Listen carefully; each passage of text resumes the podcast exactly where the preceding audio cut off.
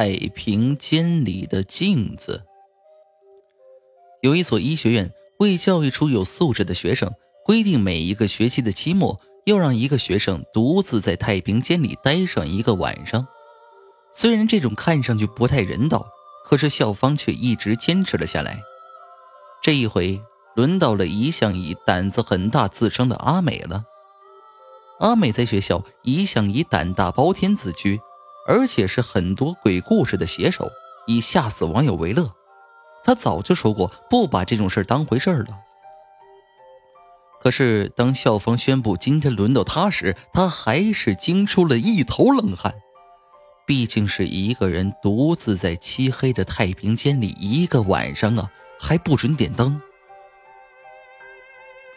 晚上。阿美被带到了太平间里，砰的一下，门被关上了，屋子里一下子漆黑一片，什么也看不到。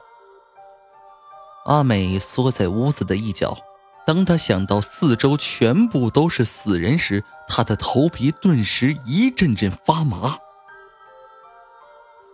过了一会儿，月光照了进来，借着月光，阿美发现太平间的墙上居然有一面镜子。于是他便对着镜子开始唱起歌来。他一直唱啊唱啊，直到唱到了天亮。第二天，肿着嗓子的阿美被带了出来，他得意洋洋地对大家大家说：“也没什么了不起的，这就是一件小事啊。”大家都很佩服他。这时，有一个同学问他嗓子怎么肿了。我在太平间里。对着镜子唱了一夜的歌，今天早上才不不唱的。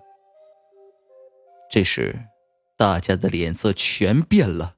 阿美还不解其意，停了半天，有一个同学脸色惨白的告诉他：“太太太平间根本就没有镜子呀。”